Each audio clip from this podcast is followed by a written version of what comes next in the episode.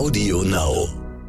Ganz klar, wenn man sich für Neubau entscheidet, ähm, sollte man wissen, dass man in den meisten Fällen direkt vom Bauträger, vom Projektentwickler kaufen kann. Hier bekommt man die beste Beratung, kauft meist provisionsfrei und ähm, bei neuen Projekten kann man in der Pre-Sale-Phase vielleicht den besten Preis bekommen und hat auch die Auswahl an allen Wohnungen. Und die kann man ergoogeln, die Projektentwickler in der jeweiligen Stadt. Herzlich willkommen bei How to Hack, dem Podcast von Business Punk. Schön, dass ihr dabei seid und jetzt Ohren auf, denn bei uns verraten euch erfolgreiche Gründerinnen und Gründer, Macherinnen und Macher und Kreative, was sie in ihrem Job anders machen. Unsere Gäste erklären euch ihre persönlichen Tipps und Hacks fürs Arbeitsleben. Das Beste daran, hier wird nicht um den heißen Brei herumgeredet, sondern es gibt handfeste Learnings. Ich bin Jana, Fernsehredakteurin und Moderatorin und ich freue mich riesig, Gastgeberin dieses Podcasts zu sein. Schön, dass ihr wieder mit dabei seid. Ich bin Nicole und Redakteurin bei Business Punk. Und diese Woche starten wir direkt mit ganz tollen Neuigkeiten, denn die neue Ausgabe ist erschienen. Yay! Applaus! Ich freue mich voll. Danke, ich danke. Ich freue mich voll. Ich freue mich auch voll. War eine Menge Arbeit, ne? War wirklich eine Menge Arbeit und vor allem, weil wir nämlich darin über die schönste Sache der Welt reden, Geld. Und genauer gesagt reden wir darüber mit sieben interessanten Menschen, die mussten wir auch alle erstmal zusammensuchen. Und ich finde, das sind so Leute, die man jetzt nicht unbedingt zu dem Thema erwartet. Also ab zum Kiosk, ich finde, es lohnt sich. Und weil wir ja auch im Heft ganz ungeniert über Geld sprechen, eine Frage an dich, Jana. Wofür gibst du das meiste Geld aus? Ganz ehrlich. Du, wenn ich ganz ehrlich bin, tatsächlich für meine Miete. Und ich glaube, so wie mir geht's da richtig, richtig vielen Leuten in Deutschland. Deshalb hat man ja auch oft im Kopf, hey, das gleiche Geld könnte man ja auch in eine eigene Immobilie stecken. Ne, wer kennt ihn nicht, den Traum von den eigenen vier Wänden? Doch gerade in Großstädten, wie jetzt bei mir in Köln, ist das mal gar nicht so einfach zu realisieren. Ich spreche da aus Erfahrung auf jeden Fall. Aber wie das mit den eigenen vier Wänden doch noch klappen kann und worauf man beim Kauf achten muss, genau darüber spreche ich mit unserer heutigen Gästin. Das ist nämlich Doro Metasch und sie ist Gründerin des Startups 26 Homes. Sie glaubt daran, dass man bereits mit Mitte 20 anfangen soll, eine eigene Immobilie zu kaufen. Da bin ich schon drüber auf jeden Fall. da bin ich auch definitiv drüber. Also ich hätte mit Mitte 20 irgendwie ganz andere Gedanken. Ja, auf jeden Kopf. Fall ich auch. Zum Beispiel Studium und etc. Aber ja, die Plattform, die unterstützt beim Kaufen, Verkaufen und Bewerben von Wohnungen. Ja, und mir verrät Doro jetzt, worauf man beim Immobilienkauf unbedingt achten muss, was es für Geheimtipps gibt und ob die fetten Jahre der Immobilienbranche jetzt wirklich vorbei sind. Los geht's. Niemand präsentiert das Thema Immobilien spannender und cooler als Sie. Schön, dass du da bist, liebe Doro. Lieben Dank, Jana, und ich freue mich über dieses Feedback und auf unsere Podcastaufnahme. Du, ich mich auch, aber wir starten direkt mal mit einem harten Reality-Check, würde ich sagen. Vor ein paar Monaten, da hättest du vermutlich fast jedem noch geraten, kauft euch eine Immobilie. Würdest du das jetzt immer noch raten? Wirklich gute und spannende Frage, die beschäftigt gerade sehr viele. Ich selbst saß genau vor zwei Monaten, also nicht vom Paar und auch nicht vorgestern beim Notar und habe nochmal eine Einzimmerwohnung in Berlin-Neukölln gekauft als Kapitalanlage vor zwei Monaten musste ich da nochmal 4000 Euro drauflegen, weil es viele Mitbewerber gab. Heute würde ich wahrscheinlich um 4000 Euro nochmal verhandeln, weil bei den anderen einfach die Finanzierung nicht mehr stehen würde. Also ich würde sagen, ja, es lohnt sich noch weiter zu kaufen, aber man muss viel besser auswählen und es ist natürlich und leider nicht mehr durch die steigenden Zinsen für alle erschwinglich. Denn dieser Immobilien-Superzyklus, über den wir ja viele Jahre ähm, geredet haben, ist jetzt am Ende und ich denke, dass sich jetzt alles ein bisschen einpendelt und zu einer Marktberuhigung führen wird. Sind die fetten Jahre vorbei? Kann man das so sagen? Die fetten Jahre sind vorbei.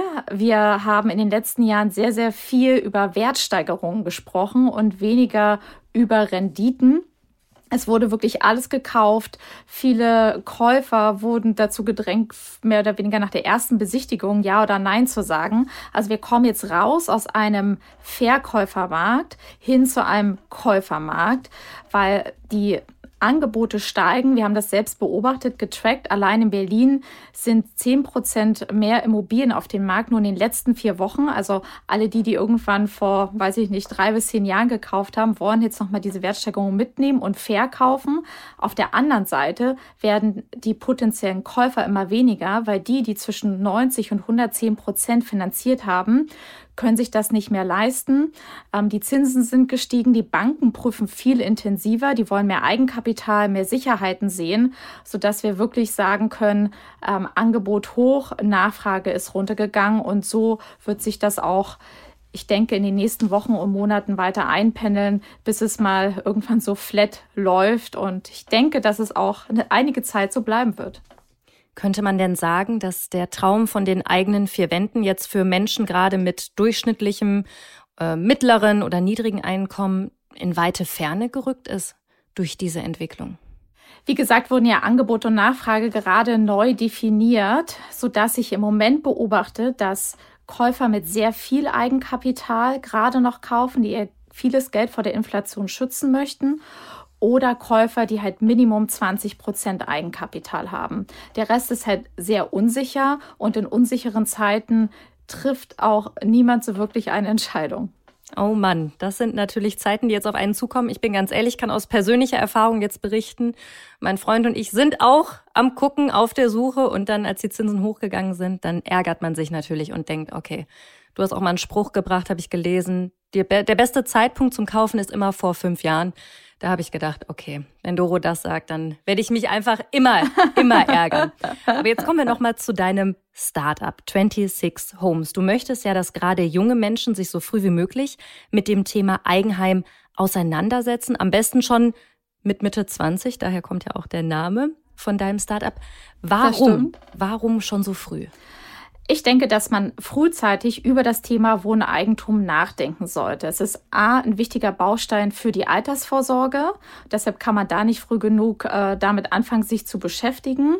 Und ähm, auf der anderen Seite kann man sich auch eine bestimmte Wohnungsgröße vielleicht nur leisten, wenn man früh angefangen hat. Und das sehe ich in anderen Ländern, wo die Quoten viel ähm, höher liegen oder wo die ähm, Altersdurchschnitte der Menschen auch viel, viel geringer sind als in Deutschland. Wie zum Beispiel in Niederlande. Ich glaube, der liegt das Einstiegsalter Durchschnittsalter bei Anfang Mitte 30 und ich glaube, der durchschnittliche deutsche Immobilienkäufer ist irgendwie 57, habe ich gelesen. In 2006 durfte ich ein Jahr in Australien leben und so bin ich in das Thema reingekommen, da sehr viele junge Menschen da die erste Wohnung mit Mitte 20 kaufen. Der erste Job bringt das erste Geld, ähm, die monatliche Rate wird bezahlt, das Geld wird nicht verschleudert oder in ja, andere Luxuskonsumgüter ausgegeben. Man hat vielleicht noch ein bisschen was von den Eltern mit dazu bekommen. Und so kann man sich die erste Wohnung leisten.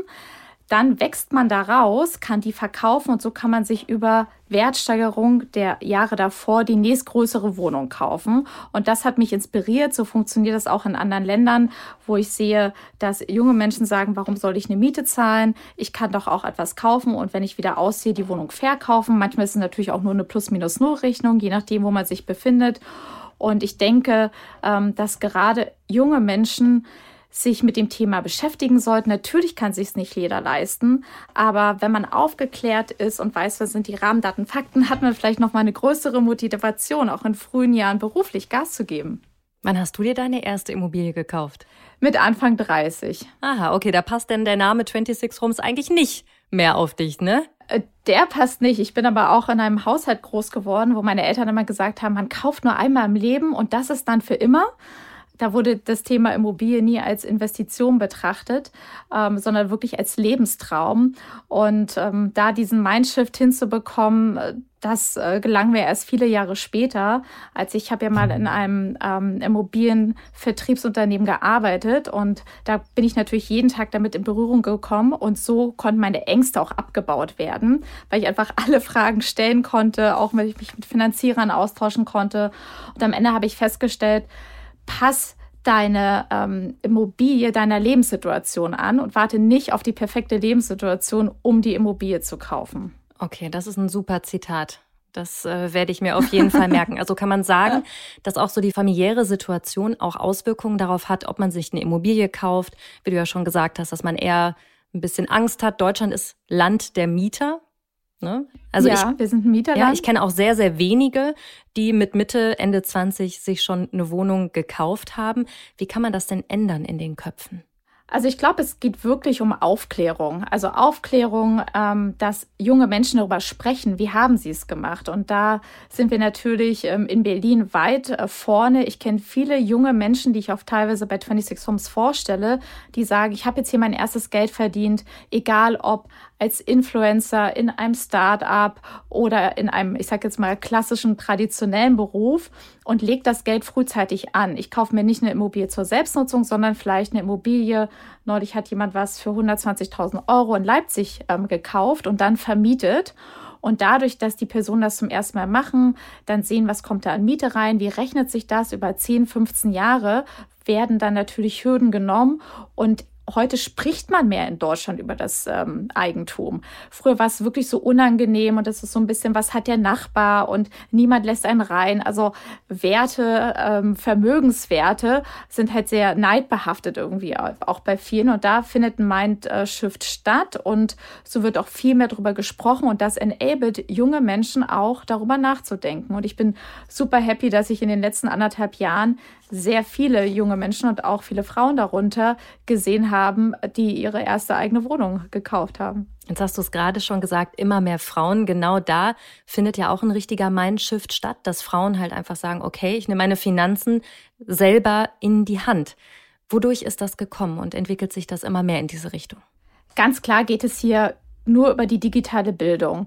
Egal, ob wir über Social Media sprechen, Podcast-Formate, wir haben einen Austausch, den hat es einfach vor fünf oder zehn Jahren so noch nie gegeben. Es gibt Finanzmagazine für Frauen, es gibt Female Finance Dinner und so kann man sich ähm, darüber austauschen, wie legst du an, welche ETFs hast du, hast du schon mal was mit Krypto gemacht, welche Erfahrungen hast du mit Immobilien, das kannte ich so auch noch nicht äh, vor vielen Jahren. Ich durfte in meinem ersten Job auch nicht mit meinen Kollegen darüber sprechen, was ich denn verdiene. Also es war so Betriebsgeheimnis.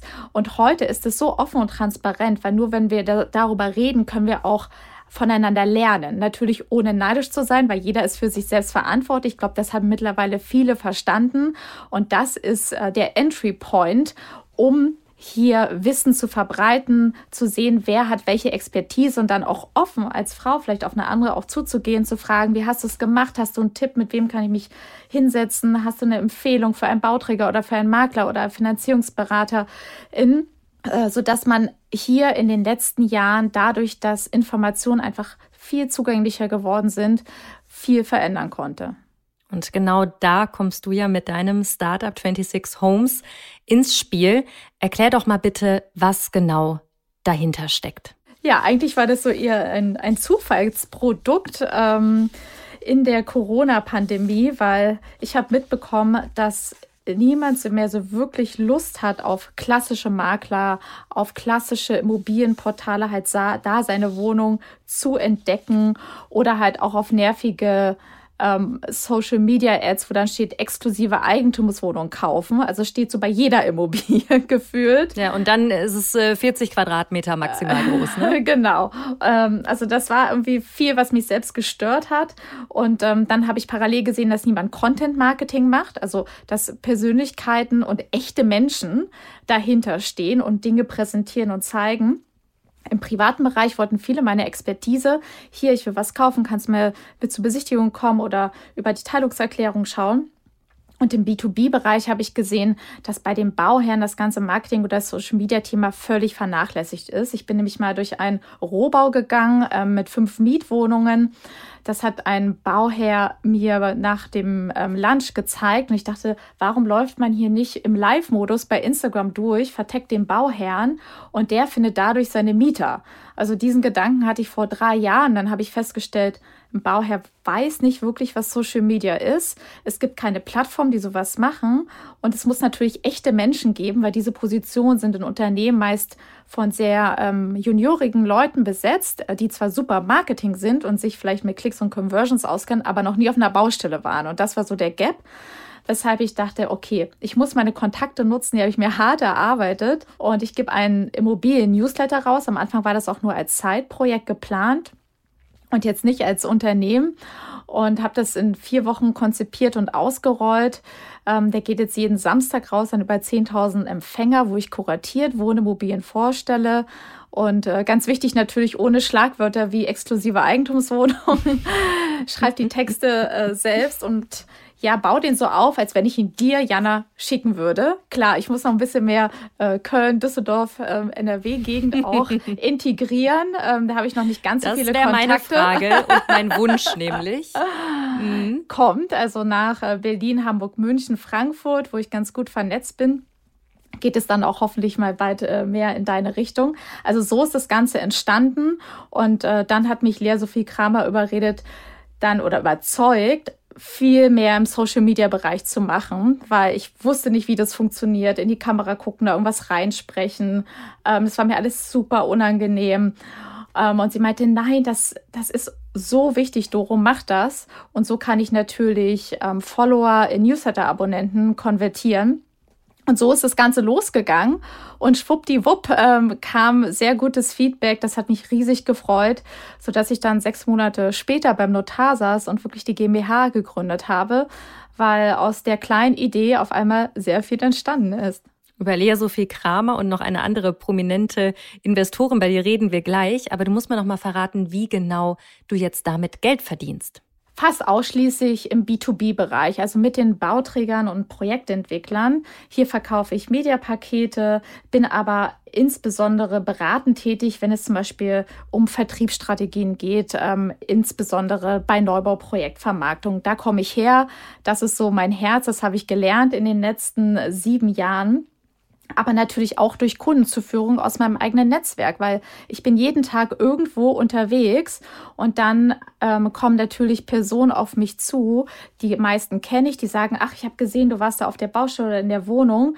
Das würde ich mir gerne mal anschauen und so kann ich da auch oft ähm, Menschen ähm, mit Bauträgern, Maklern oder privaten Verkäufern connecten und verdienen dann an Tippprovisionen. Würdest du sagen, deine Chance ist, dass die Immobilienbranche einfach so krass verstaubt ist und dass sie es einfach nur nicht erkannt haben, wie wichtig Social Media und auch das ganze Thema Personal Branding dabei ist? Das würde ich unterstreichen, ja. Ähm, denn am Anfang habe ich natürlich alles analysiert, wer hat wie viele Follower, wer macht was, aber auch der Blick über den Tellerrand hinaus. Wie machen das Agents in UK, in US, wie sind woanders die Systeme, die Newsletter aufgebaut. Da lasse ich mich natürlich auch inspirieren. Aber ich denke auch, dass sich über den Social-Media-Bereich hinaus die Vermarktung der Zukunft ganz einfach ändern wird. Und jetzt wird sie sich ändern, denn der Markt dreht sich gerade und die Branche wird sich neu erfinden. Wir brauchen hier zeitgemäße Provisionsmodelle.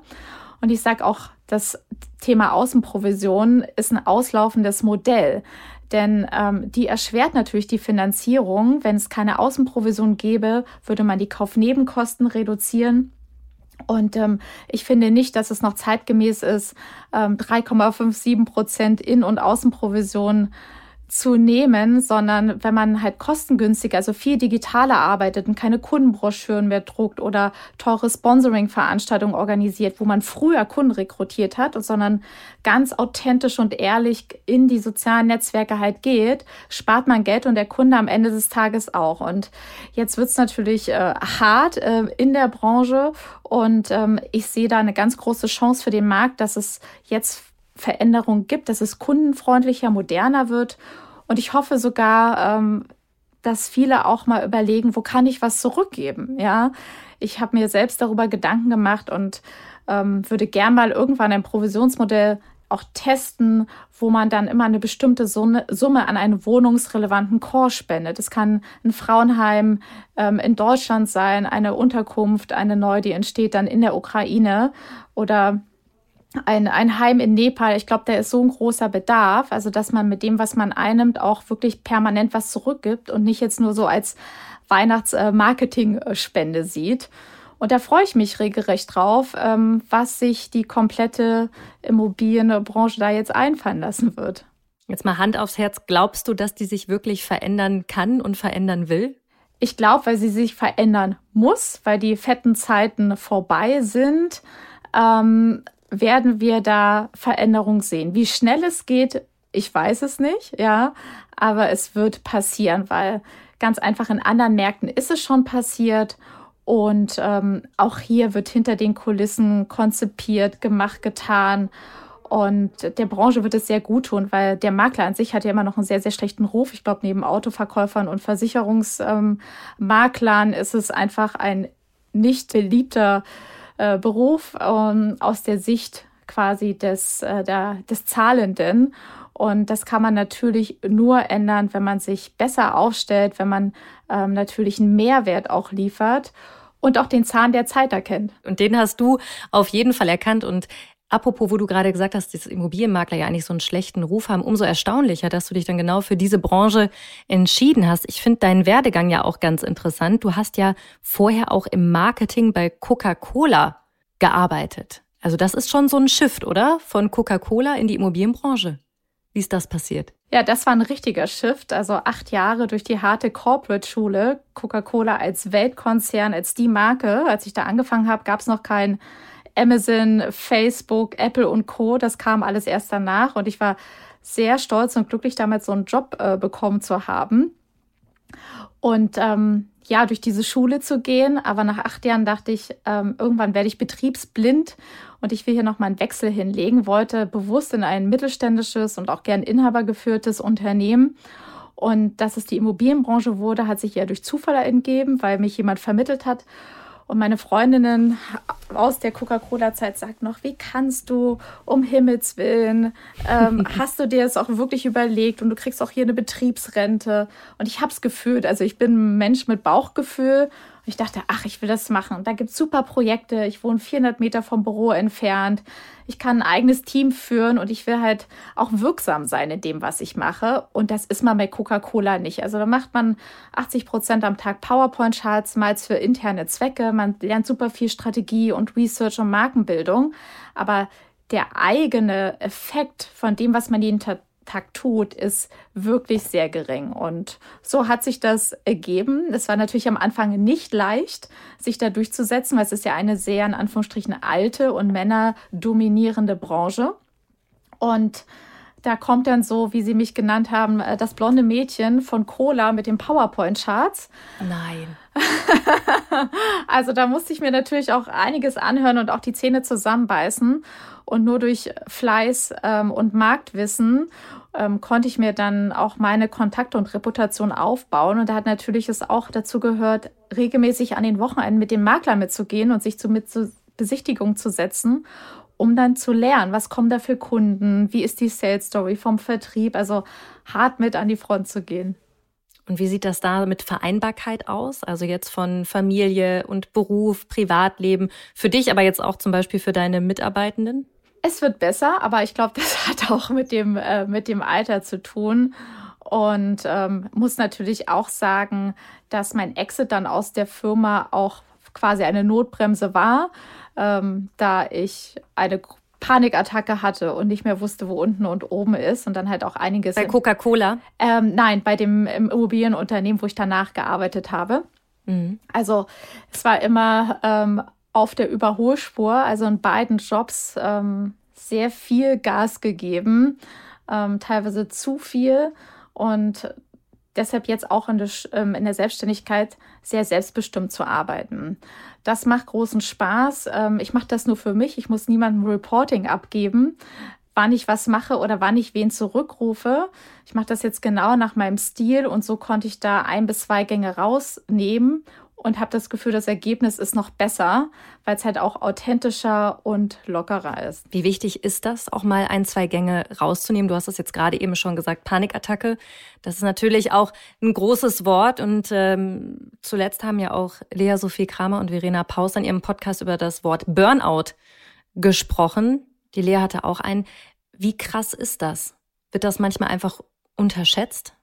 Ja, das wird unterschätzt und wenige sprechen darüber. Deshalb ähm, habe ich auch, obwohl ich beide gut kenne, mir den Podcast nochmal angehört, weil das sind die Themen, die wir auch ganz klar kommunizieren müssen, wenn wir solche Jobs machen, ähm, weil viel dahinter steht und man ist auch irgendwann nur da, wo man ist, wenn man Dinge geleistet hat, wenn man über das normale Maß hinausgegangen ist, weil man alles wollte, weil man auch teilweise zu lang auf der äh, Überholspur halt war, ohne zu gucken, wie komme ich denn jetzt wieder rüber und dass es auch mal wieder langsamer sein muss oder wie beim Wandern, dass es nicht immer nur hoch geht, sondern es geht halt hoch und runter. Und wenn ich halt oben bin, muss ich halt auch gucken, es geht drei Schritte irgendwie wieder runter und wie komme ich die auch sachte darunter. Ja, und jetzt auch mit meinen ähm, Mitarbeitern, wir sind ja ein relativ kleines Team, ist es natürlich wichtig, dass alles ausgeglichen ist, ähm, um dann in der wenigen Zeit das beste Ergebnis zu erzielen. Würdest du sagen, durch deine Erfahrungen, die du gemacht hast, achtest du jetzt auch viel mehr auf das ganze Thema Mental Health, psychische Gesundheit? Sehr. Also es fängt damit an, dass ich halt nicht jeden Auftrag annehme. Also Auftrag für Geld, wenn ich das Gefühl habe, der Kunde passt nicht, der Kunde versteht mich nicht, das wird irgendwie mentally ein Fuck-up, dann kann ich ganz klar eine Absage erteilen. Das ist natürlich ähm, ein großes Glück, wenn man das, äh, wenn man das tun kann. Also da fängt es halt an, wirklich auch Nein zu sagen, ja. Ähm, aber darüber hinaus auch zu gucken, wo sind meine Pausen. Also ich war jetzt irgendwie lange nicht in einem guten Sportrhythmus und habe aber festgestellt, dass die halbe Stunde, Stunde am Tag tut mir einfach so wahnsinnig gut. Warum wird es nicht mein wichtigster Termin? Und ich kann mir den ja so reinlegen, wie ich möchte und streiche dafür den unwichtigsten Termin aus meinem Kalender. Und das mache ich jetzt seit mehreren mhm. Wochen und das ist einfach ähm, schön. Also auch nach unserem Podcast gehe ich erst eine Runde laufen, bevor ich mich wieder an den Rechner sitze. Und das sind ganz viele kleine Stellschrauben, die aber auch äh, nur gedreht werden können auf Basis von Erfahrungen, die teilweise nicht so schön waren. Mhm. Das ist auf jeden Fall ein guter Tipp und ein guter Hack, den jeder von uns mitnehmen kann. Und du zeigst ja, dass man auch genau damit erfolgreich sein kann. Du hast es geschafft, unter die Top 100 Frauen des Jahres 2021 zu kommen. Von Fokus wurdet ihr alle ausgezeichnet. Wie war das für dich, als du da dein Gesicht gesehen hast?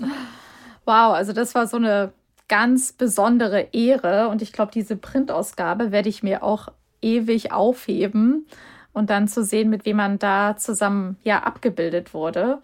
Und ich denke, ähm, weshalb ich da auch ausgewählt wurde, weil es ein Mix war aus Mut ähm, in einer sehr männerdominierenden Branche, wirklich unkonventionell, aber trotzdem mit Erfahrung ranzugehen und Dinge neu zu denken und dabei ernst und ehrlich zu sein und das jetzt nicht nur als Business Case zu sehen. Ich habe auch äh, da selbst ein, eine schöne Quote gelesen von einem englischen Kollegen, der hat gesagt, wenn du der Erste bist, der etwas machst, ja, dann und es funktioniert, dann sagen alle, du hast Glück gehabt. Und wenn es halt mhm. nicht funktioniert, sagen alle, das habe ich doch gewusst, dass das nicht klappt. Krass. Und dazwischen gibt es halt nichts. Und niemand sieht halt den Mut, ja. Also man kann auf die Nase fallen, aber man kann halt auch alles gewinnen. Und ich glaube, für diesen Mut der ersten Stunde, das war ja nach dem ersten Jahr, kam dann auch die Auszeichnung, äh, mit der ich dann ja auch super happy in die Weihnachtspause im Dezember gehen konnte. Würdest du sagen, dass solche Sprüche auch besonders an Frauen herangetragen werden? Also, dass man gerade Frauen so etwas sagt? Dieses Zitat, was du gerade gesagt hast? Ja, ich, also mich motivieren diese Quotes, egal wo man, äh, wo man sie liest und bei wem. Ich folge da natürlich eher Menschen aus meiner Branche das war in dem Fall Mann oder halt äh, auch äh, natürlich Unternehmerinnen. Und ähm, da denkt man nochmal anderes drüber nach, weil das geschriebene Wort tief eingeatmet bewegt dann doch einiges. Mhm. Und in deiner Bubble, wir haben sie eben schon ein paar Mal erwähnt, ist auch Lea Sophie Kramer, die auch in deinem Unternehmen investiert ist, genauso wie Model und Unternehmerin Lena Gerke. Ich habe nachgeschaut, laut Handelsregister sind die beiden außerdem an äh, 26 Homes beteiligt mit jeweils knapp vier Prozent. Ist das noch korrekt? Ja, das ist korrekt. Warum genau die beiden? Warum hast du dir die beiden an die Seite geholt? Sind ja beide sind sehr gute Freundinnen ähm, von mir. Und gerade als ich in der Anfangsphase war, haben mich beide sehr unterstützt. Für mich sind es beides Role Model Unternehmerinnen, ähm, wie sie aber auch unterschiedlicher nicht sein können, also unterschiedliche Branchen, Herkunft, ähm, Mitarbeiter, Teams etc. Und ähm, ich habe mit beiden viel gesperrt am Anfang und beide interessieren sich natürlich auch für das Thema Immobilien und in der Immobilienwelt kenne ich natürlich viele und deshalb finde ich es immer spannend, Impulse halt von außen zu bekommen. Ja, also das habe ich immer schon versucht, ähm, dann nicht zu schauen, was machen Makler oder äh, digitale Plattformen in Deutschland, sondern eher, was machen andere Branchen. Und dann hat sich das so ergeben, weil ich ja weder Investoren noch ein Co-Founder oder Co-Founderin habe, dass ich festgestellt habe, ich brauche aber weiterhin dieses Sparring. Und deshalb haben wir da ähm, eine Zusammenkunft gefunden, dass die beiden halt Anteile halten gegen ihre Beiratstätigkeit und wir da regelmäßig zusammensetzen, so dass dieses Sparring auch erhalten bleibt. Und das macht großen Spaß. Und funktioniert gut. Das funktioniert gut, genau. Ihr seid immer noch befreundet. Wir sind immer noch befreundet. Das steht auch im Vordergrund, ganz klar. Ähm, die Freundschaft steht da ganz klar im Vordergrund. Und dadurch, dass ich ja nicht am Anfang gesagt habe, ich sammle jetzt Geld ein, da bin ich übrigens sehr froh mit dem, was gerade am Markt und auch in der, in der Szene, in der Startup-Szene passiert. Also täglich kommen Hiobsbotschaften, wie viele Mitarbeiter überall entlassen werden. Ähm, da schlackern mir die Ohren, dass ich ähm, diese Angebote ähm, vor anderthalb Jahren abgelehnt habe, weil ich wollte nicht mit dem Aufzug nach oben fahren, sondern wirklich lieber die Stufen nehmen, auch wenn es irgendwie äh, meine steile Stufe ist und das ganz solide und gesund aufbauen und in Qualität aufbauen und nicht in Quantität aufbauen. Und ja, aber trotzdem nicht alleine, weil wenn ich eine Frage habe, kann ich beide anrufen und äh, das ist wichtig. Und das wird auch ja noch weiterhin äh, geschehen. Aber ich habe auch einen männlichen Sparing-Partner, will ich aber auch mal sagen, der das macht aus Leidenschaft, ähm, ein Bauherr, mit dem ich regelmäßig zusammensetze, der mir Hinweise und Tipps gibt, wie ich die Dinge machen soll, so dass ich darüber hinaus auch noch Support habe, denn es gibt auch wahnsinnig viele coole Männer in der Branche. Ausrufezeichen dahinter. De ja. de definitiv. Und auch nochmal Ausrufezeichen dahinter, ähm, dass man einfach Mentoren und Role Models an seiner Seite braucht. Das höre ich tatsächlich auch immer wieder hier in diesem Podcast, dass das einem ungemein hilft. Und äh, mir persönlich auch, und jetzt hast du es eben schon angesprochen, Entlassungswellen auch bei den sogenannten PropTechs, also Startups, die auch im Immobilienbereich tätig sind. Zuletzt war es gerade jetzt McMakler. Ähm, also ne, wir gehen jetzt mal so ein bisschen auf die Kritik in dieser ganzen Immobilienbranche. Das ist ja gerade eine verrückte Zeit. Also politische Faktoren, Mietpreisbremse, Inflation, hohe Zinsen. Macht dir das auch manchmal ein bisschen Angst? Also was da jetzt auf diesen Immobilienmarkt zurollt? Ich glaube, man muss es aus verschiedenen Perspektiven betrachten. Also macht mir das persönlich Angst? Nein. Macht mir das aus meinem ähm, Business heraus Angst? Auch nicht, weil für mich ist es einfach eine große Chance. Weil ich mich gerade nicht damit beschäftige, muss ich irgendwie jemanden entlassen? Wie bezahle ich übermorgen die Miete? Weil ich äh, sehr gut gestartet bin in den letzten, ja, 18 Monaten und da auch Geld zurückgelegt habe und ganz, ganz vernünftig plane. Wie gesagt, Step by Step und das alles bootstrapped und ich jetzt diese Chance einfach mitnehmen möchte, ähm, mich irgendwo rein zu positionieren in diesem wackelnden Markt und da ähm, sehr schnell adaptive zu sein und eine, eine Chance zu ergreifen. Ich finde es auch gut für den Markt, dass sich bereinigen muss. Ja, Ansonsten, es wäre ja nicht mehr weitergegangen. Also diese Preise und Preisexplosion und Steigerung, das war ja verrückt in den letzten Jahren. Und nur dadurch ähm, kommen wir dahin, dass sich das alles wirklich mal so abebbt und vielleicht auch mal eine Zeit lang flat läuft. Also ich glaube, das musste einfach sein. Aber nichtsdestotrotz gibt es viele Risiken. Und da ist es wichtig, also Risiken jetzt, wovor hat man Angst, den Kunden, Käufern auch darüber aufzuklären weil man sollte nicht irgendwie alles auf eine Karte setzen und unbedingt kaufen. Und es geht auch ohne EK natürlich. Da gibt es äh, super viele äh, Masterclasses oder auch ich sehe Social Media Ads, wo das immer wieder eingetrichtert wird. Das finde ich halt nicht. Also man braucht ein bestimmtes EK, um zu kaufen und man muss auch wissen, es gibt Risiken. Es kann sein, dass wir irgendwann einen bundesweiten Mietendeckel bekommen, auch wenn er jetzt sehr seicht ist und jetzt nicht so radikal, wie man es mal hier in Berlin gedacht hat. Aber es kann einfach auf uns zukommen. Es kann auch auf uns zukommen, dass wir eine Verkaufssteuer irgendwann zahlen für selbstgenutzte Immobilien, weil das für die Regierung einfach ein Riesenhebel ist, wieder Geld einzusammeln, was wir in Corona ausgegeben haben, jetzt für die Unterstützung in der Ukraine.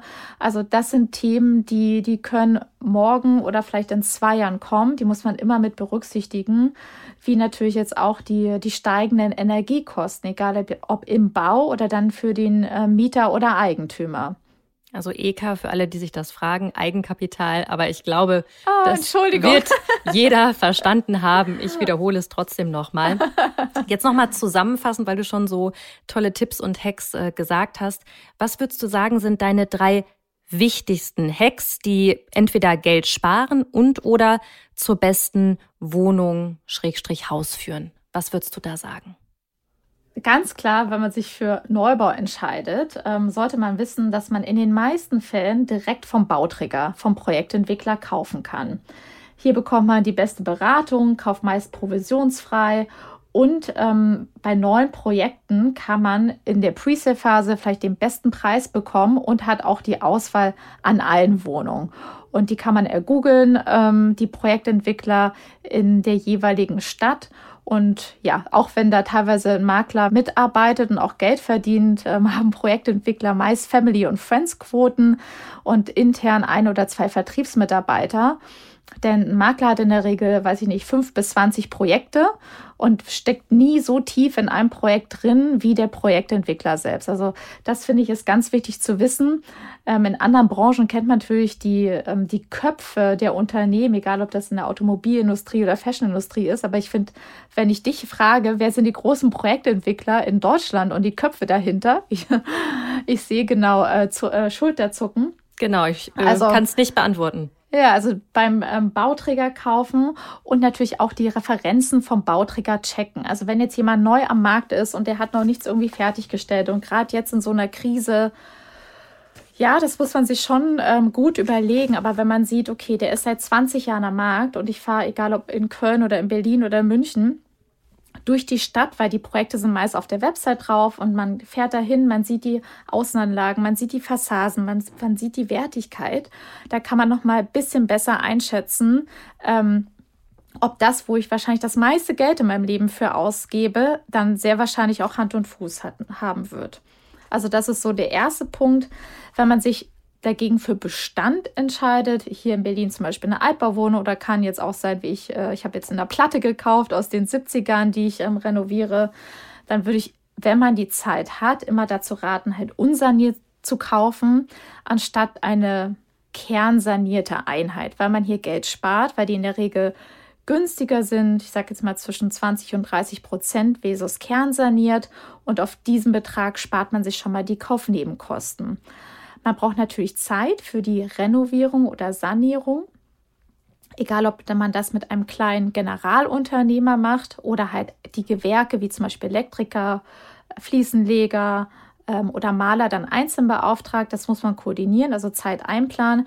Aber wenn man das selber dann fertiggestellt hat, hat die Wohnung schon eine Wertsteigerung. Und das dritte vielleicht noch, wenn man auf der Suche, weil mich fragen ja natürlich, wie komme ich denn jetzt an meine Traumwohnung und wie finde ich die Wohnung und ich will doch eigentlich auch vom Privat kaufen und keine Maklergebühr bezahlen oder was haben, was nicht am Markt ist, weil alles das, was ich im Netz finde, das will doch eh keiner mehr. Also das höre ich so ungefähr täglich. Ja, das wäre auch O-Ton ich auf jeden Fall.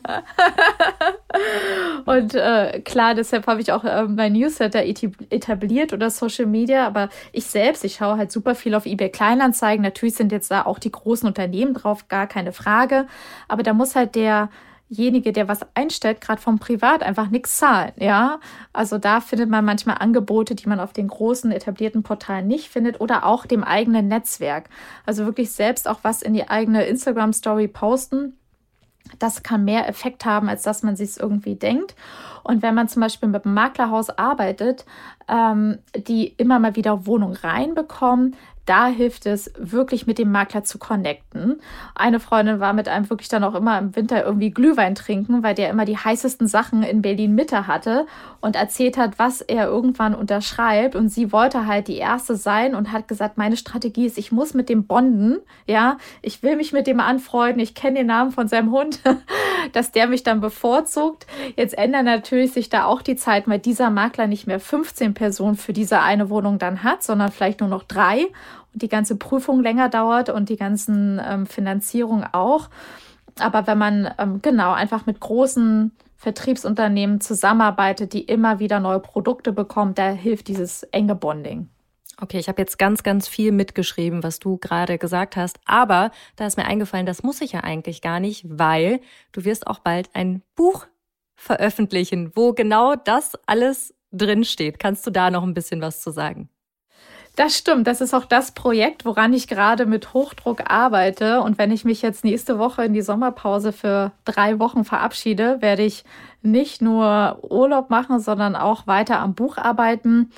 In den letzten anderthalb Jahren haben natürlich immer viele gefragt, hast du eine Buchempfehlung? Und da gibt es ausschließlich was im Kapitalanlagebereich, äh, was halt super ist. Und ich liebe die Bücher auch, aber das ist natürlich alles ohne Emotion geschrieben, ohne, ich sag jetzt mal, auch ähm, eine eigene Geschichte dahinter. Und dadurch, dass ich selbst vier unterschiedliche Immobilien habe, also eine zur Selbstnutzung, dann habe ich drei Kapitalanlagen und eine habe ich saniert selbst saniert, die andere renoviere ich gerade und der, die, die letzte ist eine, die bereits vermietet war. Also unterschiedliche Erfahrungen gesammelt, auch mit den ganzen Stories links und rechts und wann sich mal ein Makler nicht gemeldet hat und was man da macht oder was auch äh, wirklich äh, alles passieren kann. Stichpunkt Wasserschaden, äh, was passiert bei den Nachbarn und so weiter. Also da war viel, viel ähm, Content da. Und zudem habe ich auch gemerkt in diesen anderthalb Jahren Newsletter und Instagram, dass sich die Fragen immer wiederholt haben der Community. Und es kommt natürlich immer jemand dazu. Und ähm, dann habe ich einen ja, Buchpitch äh, geschrieben. Und tatsächlich kam dann ein Verlag zurück und hat gesagt, wir wollen das unbedingt machen. Und ähm, das machen wir gerade. Also es ist, sag mal, ein lifestyleiges Sachbuch, ähm, deine Anleitung zum Wohneigentum, sodass man danach sieht, wie, wie kann es gehen, welche Szenarien gibt es, aber es wird auch so ein bisschen Workbook-Charakter haben mit Entscheidungsbäumen, mit ähm, Checklisten, ähm, mit Tipps und Kontakten, Vorher-Nachher-Bildern. Und voraussichtlich erscheint das dann Ende des ersten Quartals. Und ich hoffe, du kommst dann zur Buchparty nach Berlin. Oh, vielen Dank für die Einladung. Ja, sehr gerne. Wir haben uns ja letztens schon. Die ich einlade. Oh, das äh, das, äh, das geht jetzt natürlich wirklich runter wie Butter. Also vielen Dank. Da komme ich natürlich sehr, sehr gerne. Und jetzt sehe ich, du hast schon das Glas Wasser in der Hand. Behalt's mal direkt in der Hand. Wir brauchen das, nämlich für unser Spiel, was wir jetzt spielen. Und das heißt, ich hab noch nie. Kennst du das Trinkspiel noch von früher? ich kenn's tatsächlich nicht von früher, aber natürlich aus deiner Podcast-Serie. Sehr gut. Okay, wunderbar. Also von der Hörerin zur Gästin hier bei uns. Dann, ich erkläre es trotzdem noch mal kurz aus, wenn du es schon kennst. Also, ich habe noch nie, wenn deine Antwort auf meine Frage doch ist, dann trinkst du einen Schluck, was bei den Temperaturen wahrscheinlich gar nicht so schlimm ist. Und wenn deine Antwort stimmt ist, dann kannst du das Glas stehen lassen. Und wir probieren es gleich einfach mal mit der ersten Frage. Ich habe noch nie mal eine richtig gute Immobilie nicht gekauft. Doch. Dann musst Muss du einen Schluck trinken. Ja. Bin gespannt, wie groß er ist. Ach ja. Oh, okay, da kommt noch ein. Z oh, der mhm. ist riesig. Oh je, was war's? Weil da fallen mir mindestens vier bis fünf Immobilien aus den letzten zehn Jahren ein, die ich hätte alle äh, kaufen können und sollen. Aber ich bin einfach ein ganz solider Mensch. Ich bin nicht risikofreudig. Also ich überlege das alles dreimal, ob ich das mache, weil ich mich nie übernehme und ähm, da sind natürlich ein paar Immobilien an mir vorbeigezogen, wo ich jetzt vorbeilaufe und denke ich, ach, das hättest du damals für, weiß ich nicht, 4000 Euro im Quadratmeter kaufen können oder die kleine Wohnung. Deshalb musste ich diese Frage leider mit doch beantworten. Ich dachte übrigens, ähm, dass ihr das mit Schnaps macht. Ja, normalerweise schon, aber dann doch eher gegen Abend. Also, wenn du, wenn ich das gewusst hätte, wenn ich das gewusst hätte, hätten wir auch gerne abends aufnehmen können. Da geht's auch mit Schnaps oder Bier. Das, das machen aber wir beim ich, nächsten Mal. Also davor hatte ich Angst. davor, davor hatte ich wirklich Angst, äh, muss ich sagen. Aber umso besser auch bei den Temperaturen ähm, dass es Wasser ist. Den Schnaps trinken wir dann mal beim ähm, Karneval in Köln. Genau, oder bei deinem ähm, Book Relaunch, ne? wenn, wenn du den dann, wenn du dein Buch präsentierst, wo du mich eben so schön zu eingeladen hast. Das habe ja. ich mir notiert. Okay, da, da, trinken wir dann einen Schnaps auf dich. Weiter geht's. Ich habe noch nie mal so richtig Stress mit Handwerkern gehabt. Oh doch. Natürlich, ich kenne niemanden, der nie Stress mit Handwerkern hat. Ähm, den gibt es leider immer. Und gerade bei der Wohnung, die ich kernsaniert habe, war es ein Riesenstress, weil bekomme mal für 38 Quadratmeter Handwerker, weil das ist so ein kleiner Auftrag. Du rennst den hinterher und ich sag dir am Ende des Tages, ich habe die Wohnung in 2017 gekauft, in 18 war sie fertig saniert und bis heute fehlt noch eine Steckdose, weil ich diesen Handwerker einfach nie wieder erreicht habe. Krass. Und du bist nicht die Einzige, die solche Geschichten hat, wahrscheinlich, ne? Und das ist halt noch äh, nur eine Mini-Geschichte. Ähm, ich glaube, da kann ich noch ganz viel erzählen. Äh, steht natürlich da auch viel im Buch dazu drin. Und gerade auch äh, für die Wohnung, die ich jetzt renoviere, bin ich wieder im Prozess der Handwerkerauswahl. Immer wieder ein sehr, sehr spannendes Thema, ähm, wo man einfach auch viel die Nerven behalten muss und schauen muss, genau, was sind die Menschen dahinter, ähm, was haben die bisher gemacht, kann ich mit denen vor allen Dingen gut kommunizieren weil das ist wichtig neben der fachlichen Expertise, dass die pünktlich sind, dass die antworten und ähm, ja, dass ich die erreichen kann. Okay, also das A und O beim Handwerker auswählen ist, wie die kommunizieren können. Okay, auch das habe ich mir notiert. Okay, nächste, ich habe noch nie Frage. Ich habe noch nie einen richtig großen Fehler gemacht. Stimmt.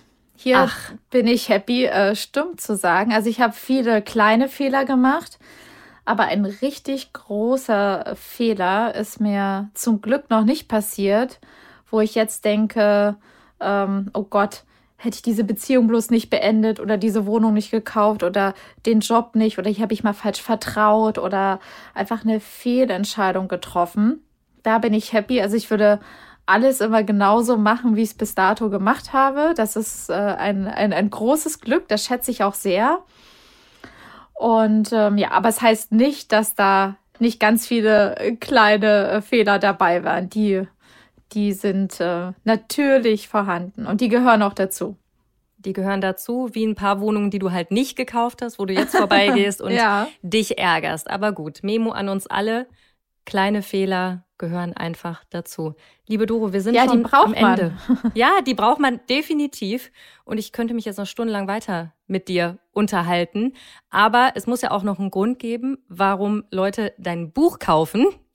Und deswegen müssen wir leider hier langsam zum Ende kommen. Ich freue mich ungemein auf dein Buch. Es hat mir auch total viel Spaß gemacht, mit dir zu quatschen. Also ich habe sehr, sehr viel gelernt und freue mich, wenn wir dann zusammen mit einem Schnaps anstoßen auf dein Buch. Das machen wir, wie gesagt, oder beim Karneval. Oder so, das kriegen wir auf jeden Fall hin. Danke für die Einladung und ich drücke dir die Daumen bei deiner Wohnungs- oder Haussuche in Köln. Äh, lass mich wissen, wie es da weitergeht. Ich komme nochmal auf dich zurück. Das weißt du doch eh schon. So machen wir das. Vielen Dank für die Einladung und dass ich hier gestern sein durfte. Danke dir. Bis dahin, Doro. Bis dann. Ciao.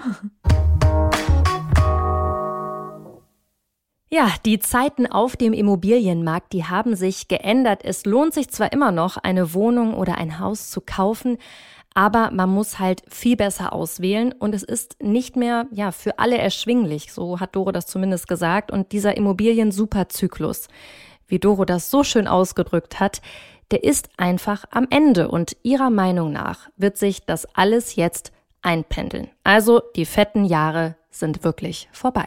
Hm. Aber sie hat ja immerhin noch Top-Tipps und Hacks, wie man sich trotzdem noch eine eigene Immobilie leisten kann. Und die habe ich mir gemerkt. und ich fasse die jetzt mal so ganz quick and dirty zusammen. Sehr gut. Also erstens, bei Neubau kann man direkt vom Bauträger oder Projektentwickler kaufen. Provisionsfrei zu einem guten Preis und man hat wirklich eine große Auswahl. Zweitens, es lohnt sich auch mal unsaniert zu kaufen statt kernsaniert. Dadurch kann man auch noch mal ja, 20 bis 30 Prozent sparen in Anführungsstrichen. Also ist etwas günstiger. Und zu der Suche habe ich mir gemerkt, eBay Kleinanzeigen, das ist ein Geheimtipp. Und ja, dort finden sich viele Wohnungen eben von Privatanbietern und ähm, eben auch dann provisionsfrei. Oder man nutzt das eigene Netzwerk. Ja, das habe ich mir auch so notiert. Hätte ich gar nicht machen müssen. Bald kommt ja Ihr Buch raus. Da freue ich mich schon sehr drauf. Und bis dahin kann man natürlich auch bei euch in der neuen Ausgabe von Business Punk noch mal ein bisschen stöbern. Ich werde es mir definitiv kaufen. Ja, da erfährt man auch nochmal so viele unterschiedliche Perspektiven zum Thema Geld. Also, ich würde es mir durchlesen. Und kommende Woche geht es hier nicht um Investments in Immobilien, sondern um teure Uhren. Die können ja auch schon mal wirklich so viel kosten wie eine eigene kleine Wohnung. Irgendwie Wahnsinn. Ja, definitiv. Philipp Mann, der Gründer von Chronext, einer Online-Plattform für Luxusuhren, der ist dann unser Gast. Und ja, mit ihm spreche ich darüber, wie man überhaupt noch an die teuren Zeitmesser kommt, worauf man beim Kauf achten muss, aber auch, warum sein geplanter Börsengang im vergangenen Jahr geplatzt ist und warum er gerade mehr als ein Viertel seiner Mitarbeiter entlassen musste. Chronext ist nämlich gerade ordentlich in den Schlagzeilen. Es wird also sehr, sehr spannend. Ich freue mich, wenn ihr nächste Woche wieder mit dabei seid. Bis dahin. Lesetipp der Woche. Eine Immobilie kann eine attraktive Geldanlage sein. Aber der Börsenmarkt ist mit einem geringen Startkapital in der Regel zugänglicher. Doch wegen den aktuellen Ereignissen, also Corona, Ukraine-Krieg, Inflation und so weiter, ist der Preis vieler Aktien stark gesunken. Und das kann natürlich für einen Hobbybörsianer ziemlich einschüchternd wirken. Wann der beste Zeitpunkt zu investieren ist und warum man Geld verliert, wenn man es auf dem Sparkonto liegen lässt, das erklärt Finanzexperte Oliver Sachgau in einem Gastbeitrag auf business-punk.com. Viel Spaß beim Lesen! Das war How to Hack für heute. Ich hoffe, es hat euch gefallen. Immer donnerstags gibt es eine neue Folge. Abonniert uns gerne fleißig auf AudioNow oder wo auch immer ihr Podcasts hört. Und über eine 5-Sterne-Bewertung würden wir uns natürlich auch freuen.